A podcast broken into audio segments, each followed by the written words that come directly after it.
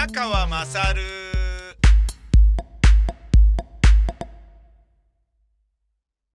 日本は核兵器を持つべきだと、文春新書、エマニュエル・トッドさんという人がですね、老人支配国家日本の危機という新書版の書籍で言っています。これは文藝春秋の、えー、何年か前に寄せられた文章なんですけれど、で、このあの、えっ、ー、と、人口学者はですね、非常にあの、面白くって、もう年に一度は文芸春秋スペシャルみたいなものに文章を寄せていたり、えー、日本のね、あの人口学者と一緒に、あのー、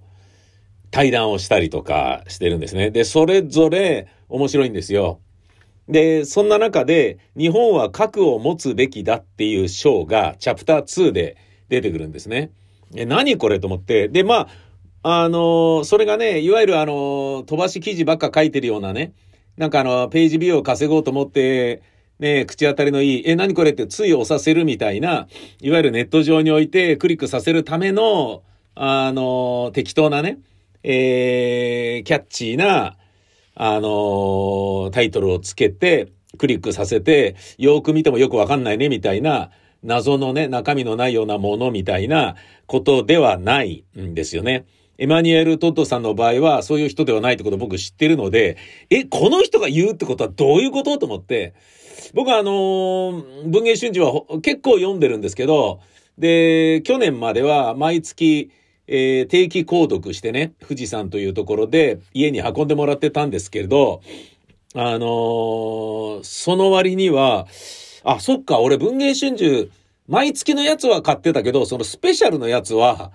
買ってないからかなと思って、全然エマニュエル・トッドの、今回この老人支配国家日本の危機っていう文春新書の中に出てくる文章、俺読んだことねえな、読んだことねえなってのばっかりで、なんでかなと思ったら、その、ね、えっ、ー、と、初めてね、こう出たのはここですよっていう紹介の時に、文芸春秋スペシャルとか、全部、あの、何、これレギュラーのやつじゃない、月間じゃねえんだ、みたいな感じで、ちょっとショックだったんですけれどね。えー、それを今日ここで紹介しますが、これもね、あのー、日本は核兵器を持つべきだっていうような話なので、これもまたね、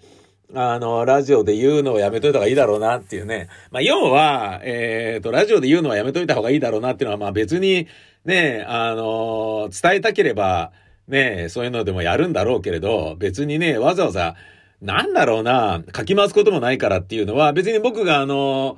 なんだろうな、ヘタレっていうような部分というよりは、そこに無駄なガッツを持ちたくないっていうことと、あとは、その、関東ローカルであればね、その自分が喋る放送局の担当が守ってくれるっていうのは分かってりゃガンガン言っちゃうんだけど、そうじゃない場合は、地方の、えー、放送局の場合は、あの、やっぱり、そのクレームが来るとか、あれはなんだっていう、えー、問い合わせが来るっていうのは、ただ仕事が増えるだけで、厄介な話なんですよね。つまり、厄介な番組になっちゃうんですよ。どんなに正しいことを言っていたとしても、どんなにいい加減な考えでなくやってる放送だとしても、つまり、物議は醸さないに越したことはないっていうのが地方局の考え方の僕の結論なんですね。完全に減点法で語られるっていうようなイメージ。あの、嫌いな人がいるけれど大好きな人がこんなに多いよっていうのがまあ関東の番組の作り方だとしたら、それが理想だとするならば、地方局のイメージは、えー、クレームが一個も来ないものが最良の番組みたいなところが、もしかしたらあるのかもしれないですね。僕はまあ、あの、宮川勝の松木両国を十何年やることによって、えー、そういう結論にちょっと達したんですよね。ただまあ、これをね、あの、紹介することももちろんできるんですけれど、うん、ただ、その結構言葉選んだりとかね、しなきゃいけないことを考えたり、あとまあ、ラジオですから、えー、なんだろうな、もう一回聞き直すみたいなことが、ラジオ、ラジコプレミアムとかに入っていないと、まあまあ、プレミアムじゃなくても、ラジコのアプリがないとできないじゃないですか。車の中でラジオ聞いて、あ、今なんつったの？って、えー、聞き間違われて誤解されたとしても、もう、と、引き返せないようなことがね、ラジオの場合はありますよね。うん。で、ラジオの場合は、聞き間違う権利というものもリスナーは持っているので、で、ちょっとやめとこうかなっていう。で、まあ、これね、あの、何のスポンサーも絡んでない、ねえ、ただ俺をね、何言ってんだこいつはっていうふうに、僕が責められるぐらいしかないであろう、このお前のお母ちゃん宮川勝で紹介するのですが、とはいえ別に俺が思ってるわけじゃないですよ。エマニュエル・ドットさんが書いてるのが面白いなと思ってね。うん、俺この人大好きなんですけど、えー、紹介します。アメリカの核の傘は存在しないというところから、えー、説明しましょう。で、これは皆さんご存知の通り、同盟国はアメリカが核兵器持ってんだから、それによって守られるよね、みたいなところがずっとね、ありましたけど、考えてみたらそんなわけはないんだよっていう、よく考えてごらんよ、君たちっていうところを、このエマニュエル・トッドさんは、あの、我々に教えてくれています。考えてみりゃそうなんだよ。まず核兵器っつうものは例外的な兵器であって、えー、使う場合のリスクはバカでかいですよね。つまり、自国の防衛以外のために使うことはありえないものですよね、核兵器は。つまり、アメリカがアメリカの核兵器を使って日本を守ることはありえないじゃないですか。ありえないですよね。例えば、竹島にこんな感じでなんか、あのー、上陸されたりしてるんです。アメリカ助けてつって、よし、わかった、チュドーンとかってやるわけがないんですよね。で、そもそもそれもね、竹島だなんだっつってね、ガシガシ来られてる時に、アメリカがそれを、えー、手伝ってね、応戦してくれるかっていう話はね、安倍晋三がね、総理の時にも散々こう、ね、あの、みんなの中でブレストしてみたみたいですけど、するわけはないよねっていう結論に当然達しますよね。ってことは、こっちで対応しないと、そこで漁業に勤しんでる日本人は犬死にだよっていうことになるよね。だからなんか、漁業関係者が何人か、ね、捕らえられたり殺されたりとか攻撃されたりとか嫌な思いしたりとか、船が沈没させられたりみたいなことがもしあったとしても、それに対してふざけんな同盟国に何すんだこの野郎みたいな感じでブワーっとね、あのー、ステルス戦闘機とかがかっ飛んできてとかさ、そういうことはアメリカがやるわけがないですよね。っていうようなことがあるから、安倍晋三は憲法を変えて、ちょっとね、自分たちでももうちょっとなんとかできるようにしていかないと、これマジでやばいんだよっていう、みんな分かってないけど、マジでやばいんだよっていうようなことなんだと思うんだけど、アメリカが、アメリカの核兵器を使って日本を守ることは絶対にないですよね。これはいいですよね。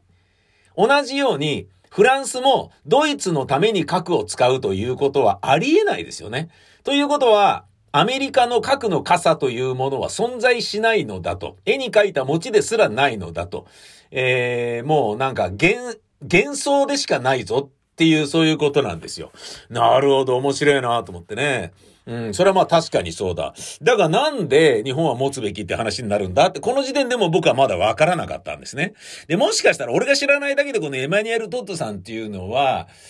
なんか、あの、ケント・ギルバートさんみたいなね、ちょっと、なんかこう、あの、バイアスでね、ちょっと気をつけなきゃいけないバイアスが乗ってる方なのかなと思ったんですけど、どうやらそうでもないみたいなので、それをここで、えー、引用しますと、えー、60ページにこう書かれてあります。広島と長崎が日本の方々にとって何を意味するかについては認識しているつもりです。初訪日した際、真っ先に訪れたのは広島でした。日本において核の問題が非常に特殊でセンシブルであるということも承知しています。にもかかわらず私が日本の核保有に言及するのは、核を持つということに話を、えー、持ってってるのは、不真面目に極論をもてあそんでいるだけだと思われるかもしれませんが、決してそうではありません。日本の一部の人々が頭で考えてはいても、声高には言えない、はっきりは言えないことを、外国人の立場、親日家のフランス人の立場からあえて申し上げてみようとしているのですという。そういうふうに書かれている。これね、あの、つまり、えっ、ー、と、ただね、なんかこう、ね、えー、人の注目を集めたくて言ってるわけじゃないんだよっていうことを、ここまでまあ丁寧に、えー、言った後に、そっからさらにまた丁寧に説明しているんですね。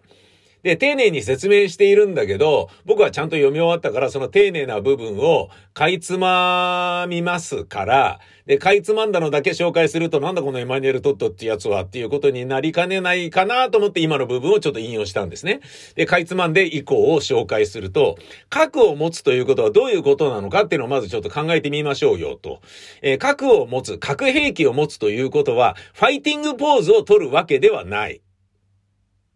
はあ。いや、そうなの？まあ、こう僕も思いますよね。え、ファイティングポーズ取ってるってことじゃないの？あの、北朝鮮とかああいうの見ててもさ、みたいな。だけどそうではない。力の孤児でもない。えー、外交におけるパワーゲームの力の孤児でもない。ああ、え、そうなの？うち核あんだぞ、ぐらみたいな。あの、アメリカなんかまさにそういう感じでしょ？で、核あんだぞ、分かってんのかみたいな感じで、北朝鮮に対しても、まあ、圧をかけてたんじゃないのかいとか、ねロシアとのやりとりも、そういうようなことだったんじゃないのかいとか、そんなようなことを思うけど、そういうわけではないぞと。まあ、考えてみればわかることではあるけれど、このエマニュエル・トットさんが言ってるのは、むしろ核を持つということは、パワーゲームの拉致外に自らを置くことを可能にするものなのだと。それが核兵器なのだと。核は戦争の終わりを意味しているのだと。戦争を不可能にするものが核兵器、核を持つということなのだと。うん。いや、そう言われてみればそうかもしれないです。ねえ、間違ってボタン押しちゃってわーみたいなさ、えー、何やってるんですか大統領。ごめんなさい。間違えて押しちゃったの。ええー、もう飛んでますよ。みたいな、コントみたいなことって絶対にないので、ありえないから、間違えて核兵器飛ばしちゃった。みたいな、落としちゃった。みたいな、もう絶対ないから、ねえ、なんか、もう、まあ、絶対ないですよね。うん。国際社会においても、いろんな意味でないですよ。うん。で、そう言われると、なんだろうな、常に牽制し合うぐらいしかないということになるっていう、まあ、この理屈はわかるよね。だけど、中には、ちょっとおっかない国もあるでしょうと。北朝鮮であったりとか、ね追い詰められた後の、えー、ロシアとかってのはどうなるかわかんないよというのがあるじゃないですか。追い詰められたっていうのは、要はね、そのプーチンがね、立場を危ぶまれるような状態になったら、絶対いろんなところから恨み変わってっからなんかね、絶対殺されたりしちゃうだろうなと思うと怖いよ怖いよみたいなところで、ウクライナをがっちり抑えとかないと、ロシアの国内での自分の立場があるから、みたいな。だけどね、ウクライナのね、民主化をね、急ぐっていうことはね、EU としては狙いとして強いから、それも許さないぞみたいななものがあったりする。ね、そのプーチンとか、ね、あの、北朝鮮とかを考えると、そんなにね、あの、核があれば平和だよみたいな、そんななんかこう、ドリーミーな話でもねえんじゃねえかって俺なんかはまあ思ってたんですよ。うん。なんだけれども、考えてみたら、確かに、あ、そうかもな、そうかもなって思うことがいくつもあって、その中の一つに、クリミアでロシアにヨーロッパは経済制裁を加えたよね。クリミアの時に。うん。何やってんだよってことで。だけど、それそのものは、実はロシアに対して大した効果はなくて、ダメージになってなくて、逆にロシアの国内経済を活性化させてしまっただけだったようにも思えるよ。ということを、まあ、トッドさんは指摘しています。うん。わかるわかる。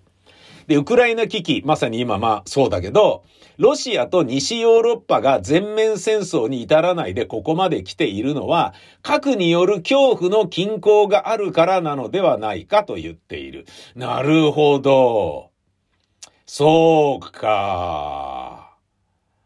核兵器による相互壊滅の可能性がある限り、それがあるから戦争になってないと。なるほど。いや、でもさ、ウクライナに関して言うと、ね、国境のところに兵士をどんだけ集めてると思ってんのと。核を使わないでドンパチとかだったら十分ありえんじゃねっていうことなんだけど、これまた、困ったちゃん側に位置していると思われるロシアのプーチンさんが、えー、ゲゲゲーと世の中を驚かせたけれど、意外とそれは、えー、副作用としてのいい部分があるかもねっていうのが、えー、新ドクトリンが発表された数年前の話。ロシアは、まあ、あの、ぶっちゃけ、えー、ピンチになったら、ロシアを脅かす側が通常兵器を使っていたとしても、それに対抗して核を使うよという新ドクトリンを決め込んだんですね。ええで、それにより、あの、だから、君らが、なんかね、通常兵器で使ってたとしても、ね、ふざけんなよって思ったら、それを対抗して、戦術核を使うよと、戦術としての核兵器使うからねっていう、使っていいよっていうような風に決めたんですよね。で、ゲーゲーゲーゲーって、なんだこいつって、ねえ、もうなんか第二次世界大戦のことを何も学習していないのかって、歴史は繰り返されるのか、なんだこれって、確かにね、ソ連崩壊されたことの恨みとか起こってるとかいうのはわかるけどさ、みたいな、そういうのはあるんだけど、で、こういう風に、一見ね、アグレッシブだなという風に思われたけれども、これにより、欧米との通常兵器の戦争が抑止されていると言える。はあ、そりゃそうだ。ってことは、ウクライナの今の状況もそうだ。なんかあったらやるからね、みたいなことを言ってるけど、なんかあるからやるからねをやったら、ロシアとしては戦術核使うって言ったよねっていう。言った上でやってるってことは、アメリカに核を落とされることは覚悟してるんだよね、みたいな、そういうことになってっちゃうので、もう何にもできないんですよ。バイデンさんは。うん。つまり、嫌な緊張感を伴う代わりに、実はむちゃくちゃ平和なの？みたいな。日本は持つべきなの？みたいな。そういうお話なんですよね。ただまあね、当たり前というか、僕も日本人だから肌感覚でもわかるけど、そうだね、じゃあ核兵器持とうねとかっていう風にすぐ変わるわけはないんだよね。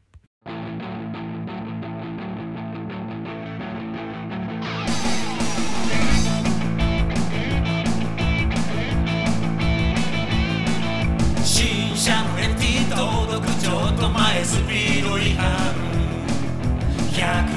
150日目で食らわってバキ払い込むネットリにならずよかったと思えないブルーなサマータイムその日を境に自転車付き土松並んで。ただ待つだけのサマーポスト見るだけのサマー届いてなぜかハッピー。遺産で開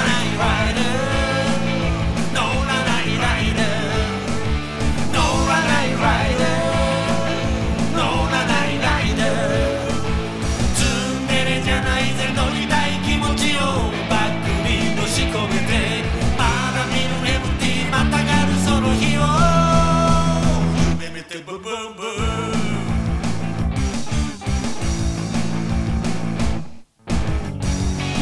食らった時は内金をドブに捨ててでもキャンセルしようかと思ったさ。だが俺は逃げなかった。なぜって？ライダーだからよ届いた MT 操作説明の手はあ、バイク乗りたいな、ということで、ノーランナイトライダーを、ノーランナイトライダーを、まあ、えー、ちょっとね、ここに挟み込んでみたわけなのですが、バイクは乗ってないですけど、この吉祥寺のブースには、吉祥寺ブースという名前がついてるんですけど、この吉祥寺ブースには、えー、自転車でクロスバイクで来ました。うん、バイクね、まあ、まあ一応クロスバイクって、バイクって名前はついてるけど、ただのチャリンゴだからね。ただやっぱね、あのー、ちゃんとね、空気圧をね、105とかにぴったりセットしてると、本当に気持ちいいね。速くてね。うん。で、ちょっと加速したらギアをポンポンポンって上げてって、ね、同じ体力で、そんなに苦労せずに、スイスイスイスイ加速していくなんつうな、本当にジャイアントのすごいなと、ね、思うよね。うん。まあ、それ乗ってきたんですけどね。で、バイク乗りたい私ですが、えー、暖かくなったら、もう2月になったらね、もうバイクバンバン乗ってくぞって思ってます。地方も行きたいなと、遠出もしたいなっていうふうに思ってます。えー、なんですが、えー、今朝、えー、朝一で僕は皮膚科に行ってきました。皮膚科。ね。えー、皮膚科。あの、ハ行って、ものすごい息を使うんですよね。えっ、ー、と、滑舌をね、えー、学ぶ場合にですね、例えば、あいうえお、いうえおは、うえおあい、えおあい、おあいうえっていうのは、あ行っていうのは、えっ、ー、と、口の形だけで滑舌なんですよ。つまり、舌はあんま関係ないんですよね。滑舌って言ってる割には、あいうえお。口の形だけなんですよ。あとはずっと、あーって出してるだけなんですよ。口の形を変えなければ、あいうえお、いうえお、うえお、えお、えお、えお、にしかならないんですよね。口の形だけを変える。あの口、いの口、うの口、えの口、おの口。えー、それで、なので、実は母音が一番難しいと俺は思ってるんですよね。で、その口の形を変えるときに一瞬にしてバッと変えるってことできないじゃん？例えば、ああ言えばこう言うっていうのを言ったときに、言うのいからうに変わるときに、え、ここまでがい、こっからがうって、はっきりカチンってカットチェンジしないですよね。いからうに変わる口の形のグラデーションがつまり、いとうの途中の状態があるじゃないですか。しかも母音が繋がってるってことは止めてないから出し続けてるんですよね。だから余計はっきりとここがうの頂点ですよってわかるような滑舌をしなければいけないんだけど、まあそういう意味で意外と最終的に難しいのは母音だよっていうのは滑舌を、学んだり教えたりするときによく僕は言ってるんですけどね。まあ言ってみれば麻雀がピンフで始まりピンフで終わるっていうのと同じようなものですね。あいうえお、いうえおは、上おあい、えおあいう、おあい、上。なんだけど、は行っていうのはもっとめんどくさくて、えー、横隔膜でいちいち出すのを止めないといけないんですよね。それが止めることができなければ、はひふへ、はい上を、ひ上をは、ふえおあい、へおあい、ほあいうえになっちゃうんですよね。最初の一文字しかは行になってない。あとは全部あ行になっちゃうんですよ。で、これどうやってやるかっていうと、い、はの文字を出したら一回横隔膜でピタッと、だ、送り出した空気を止めるんですよね。で、また次、一文字出して次を一文字止める。はひふへほひふへほはふへほはひへほはひふほはひふへ。これ一文字、ははははって止めてるんですよね。こうしないとハ行はできないんですよ。なので、ハ行で、しかもハ行ってものすごい、普通の死因の30倍ぐらい息を使うので、ハ行が入ってるセリフがあると、ああ、これ長く言うの無理だな、みたいな感じにね、なるっていうようなことはどうでもいい。今の、皮膚科って言ったっていうだけで、その、ハ行の滑舌の話をこんなに 言う必要はないんだけどさ、何を言ってんだろうね、本当にね。えー、ひ、学、あの、言ったんですよ。あの皮膚科にね、で、そこで、えー、まあ、爪水虫っていうのがあって、これ爪水虫なんじゃないの？っていうね。最近あの、爪水虫疑惑っていうのが勃発して、え？っていう、俺の中でもしかしたらそうかもっていうふうに思ったんですよね。あの、もともとは、右足の、えー、親指が、まあ僕、深爪大好きなので、深爪にして、足の爪を深爪にしてると内側にどんどん丸まっちゃうじゃないですか。カーリーヘアみたいに両サイドが丸まっちゃうじゃないですか。まあ、カーリーヘアみたいにってちょっとあの、ちょっと何言ってるかわかんなかったですね。すいません。例えが合ってるようで全然合ってないんで。カーリーヘアって外側に跳ねるだろみたいな。内側に丸まってんじゃねえかよ。バーカみたいな。えー、何言ってんだこの親父ってことなんですけど、そのね、えー、巻き爪になっちゃうけど、まあ、深爪が大好きだから僕はね、いつも短く切ってるわけですよ。で、まあそういうことが原因なんでしょうね。えー、水虫が治ったり、また水虫になったのかな、みたいになったのを繰り返していく中で、うん、もうね、ある時ね、40代の後半だったかな、銭湯行くのが大好きでね、あの、銭湯ばっかり行ってた時に、そなっちゃったんですよね、水虫にがっつりと。銭湯行くってことは、車で仕事行って帰りに銭湯寄って、で、銭湯の駐車場止めて、お風呂入るでしょ？ああ、気持ちいいってのわかるんだけど、でもそれが冬だったりすると、つまり真夏じゃない限りはサンダルじゃない。つまり、お風呂入ったのに靴下履いて、靴履いてまた車乗るんですよね。蒸れますよね。そりゃあね、あの、いろんな人が、不特定多数の人が、ね、あの、銭湯のマットにはね、乗ったり降りたりするわけだから、水虫菌もあるだろうさ、のもらってきちゃったんでしょうね。うわーつって。でもそれ水虫の薬塗って治ったりしてるっていうふうに自分は思ってたんだけど、それが爪の中に深爪ばっかりしてるから入っちゃったみたいで、その、爪水虫みたいなんですよね。で、僕は、それなんか、ガンってぶつけたりとかよくするから、足をね。で、ぶつけたことによってこうなってんだろうなと思って、爪が伸びてきたら治るんだろうなと思ったら全然治んないから、あれ？と思って、で、ね、押したらちょっと痛いから、まあ痛いってことはやっぱこれね、ぶつけたってことなんだろうなって、どっかでぶつけたんだろうなと思ったら、爪水虫調べてみたら、あのー、中に爪白線、白線菌が入っちゃって、大きく盛り上がって痛くなったりすると。え、そうなの？っていうことで、じゃあ行こうと。ねえ、あの、行ったんですよね。で、僕はちょっとショックなことがありましてね。僕は先日59歳の誕生日を迎えたんですけれども、えー、高圧剤を飲んでますよね。したら、えー、女性の、あのー、皮膚科の先生がね、うん、もう宮川さんも60だし、基礎疾患あるから飲み薬はやめて塗り薬にしときましょうね。てれーん先生、俺まだ60歳じゃねえし。先生、俺高圧剤飲んでるから、高血圧気味ってだけで基礎疾患あるとか思ってなかったし。ここでダメージ2つ、バンバンてるーてるーうげげげげげげげ悲しいなりとっても悲しい出来事になりましたよ。本当に。あれ？ちょっと待って。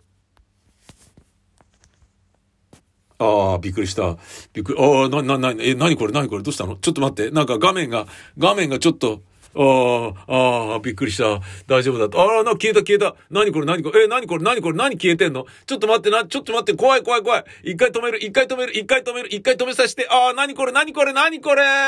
だ、パニクってるよこれ、ちょっと。ああ、大丈夫だ。ああ、また消えた、また消えた。何これ何これちょっと録音され、えー、失礼です。いたしました。すげえびっくりした。今なんかあの、これスマホで録音してるんですけれど、えーとなんかね、画面が消えたりついたり消えたりついたり、急になんかね、パンパンパンパンとか、えー、なにどうしたどうしたどうしたの？っていう、スマホが氾濫するっていう、iPhone が俺に盾つくっていう、そういう事態になったのかと思って、なんかバグっぽい、ちょっとビビった感じだったんですよね。どういう風に録音されているのかどうかもわからないまま、このままアップロードしちゃいますけれど、えー、何しろそういう、あの、ちょっと、えー、トラブルにつき失礼いたしました。話を戻すと僕はその女性のね、皮膚科の先生に、まあもうね、60歳ですし、うん、基礎疾患もあるから塗り、あの、飲み薬ね、あのー、別にいけなくないんだけど、やめといて塗り薬だけにしましょうかって言われて、ええー、何その、あの、こう、スタンダードな、一番その病気、ね、今回に関しては爪水虫に対して、一番こう、主だった治療法とされている飲み薬を、俺がね、自分の年齢とかそういったもので、はもうなんか、処方されないだなんてキーみたいな。やっぱね、年を取るのって嫌ねっていうところもあるんだけど、まあ、要は、うん、まあ、あの、塗り薬でも、ね、時間、どのみち時間かかんだから、飲み薬なくていいんじゃねみたいなことなんでしょうかね。うん、まあまあ、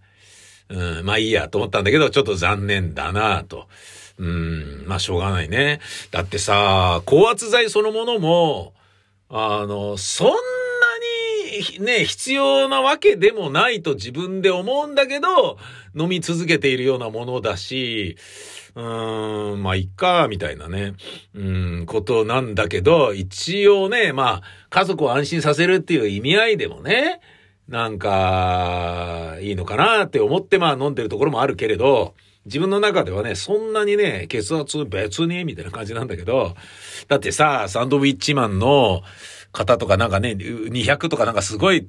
高血圧なね、診断されてやばいんじゃないみたいに言われてるような方とかもいるし、ね、まあ方は、別に、そういう人いっぱいいるだろうけどさ、別に有名人が高血圧だから、俺も高血圧でいいとかいうことはないのはわかってるけど、ねえ、あのー、なんかね、そう、ちょっと血圧が高いぐらいで、ねえビビリのようにね、薬飲んでるみたいなのもね、どうなのって思うから、飲まない人だっているようなレベルだと思うよっていう話ね。で、飲んでなかったとしたら、ね、あの、飲み薬を処方されてたのかもしれないなと思うと、うん、なんだかな、みたいなところはあるけど、まあ、良しとしてその薬をもらってね、これからね、あの、塗り薬なんで、なんかね、昔の薬はダメだったらしいんだけど、今はもう上等らしくて、その爪水虫を爪の上から塗ることで、マニキュアみたいにね、上から塗ることで、あ、そっか、足、足だからペティキュアっていうことになるんですかね。プリキュアじゃないね。上から塗ることで、その浸透させて、爪の中の白癬菌をやっつけるっていう効果があるらしい。そういう薬がもうできてるんですよね。あ、そうなんだ。すげえなと思って。清潔にした状態で、えー、寝る前に一回乗ってくださいって言われて、ああ、わかりました。つって。ね、じゃあそれ薬をね、処方箋もらって、で、その近くの薬局に行ったんですよね。お薬手帳を持って。で、あの、あ、じゃあお待ちください、つって、お預かりしますってなって、えー、それ薬剤師の先生が、女性の方がね、あの、まあ、処方箋にのっとって、そのね、マニキュアじゃねえや、ピティキュアみたいに、えー、ハケみたいなので塗って、塗る、あの、塗り薬をね、爪水虫の塗り薬を用意してくださったんですよね。で、宮川さん、宮川勝さん、はいー、とかって言ってね。で、えー、これあの、えっ、ー、と、うちは前にいらしていたんですけれども、まあ、そのまま、あのー、保険証は変わられてないですかねとかっていうのは大きな声でやり取りをしていて、はい、変わってないです。つって。一応見せてもらってよろしいですはい、こちらです。ありがとうございます。で、一応こちらですね、先生の方からお薬出てまして、つって、えー、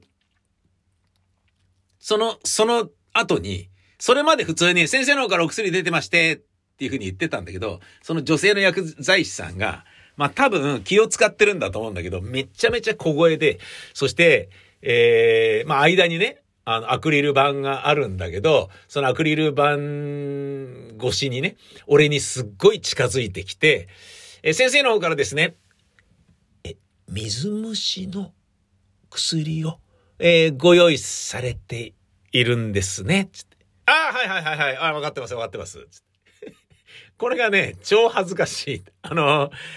えー、っと、宮川さん、水虫っていうことを、このうちの薬局に他に来ているね、えー、人たちに、お客さんに、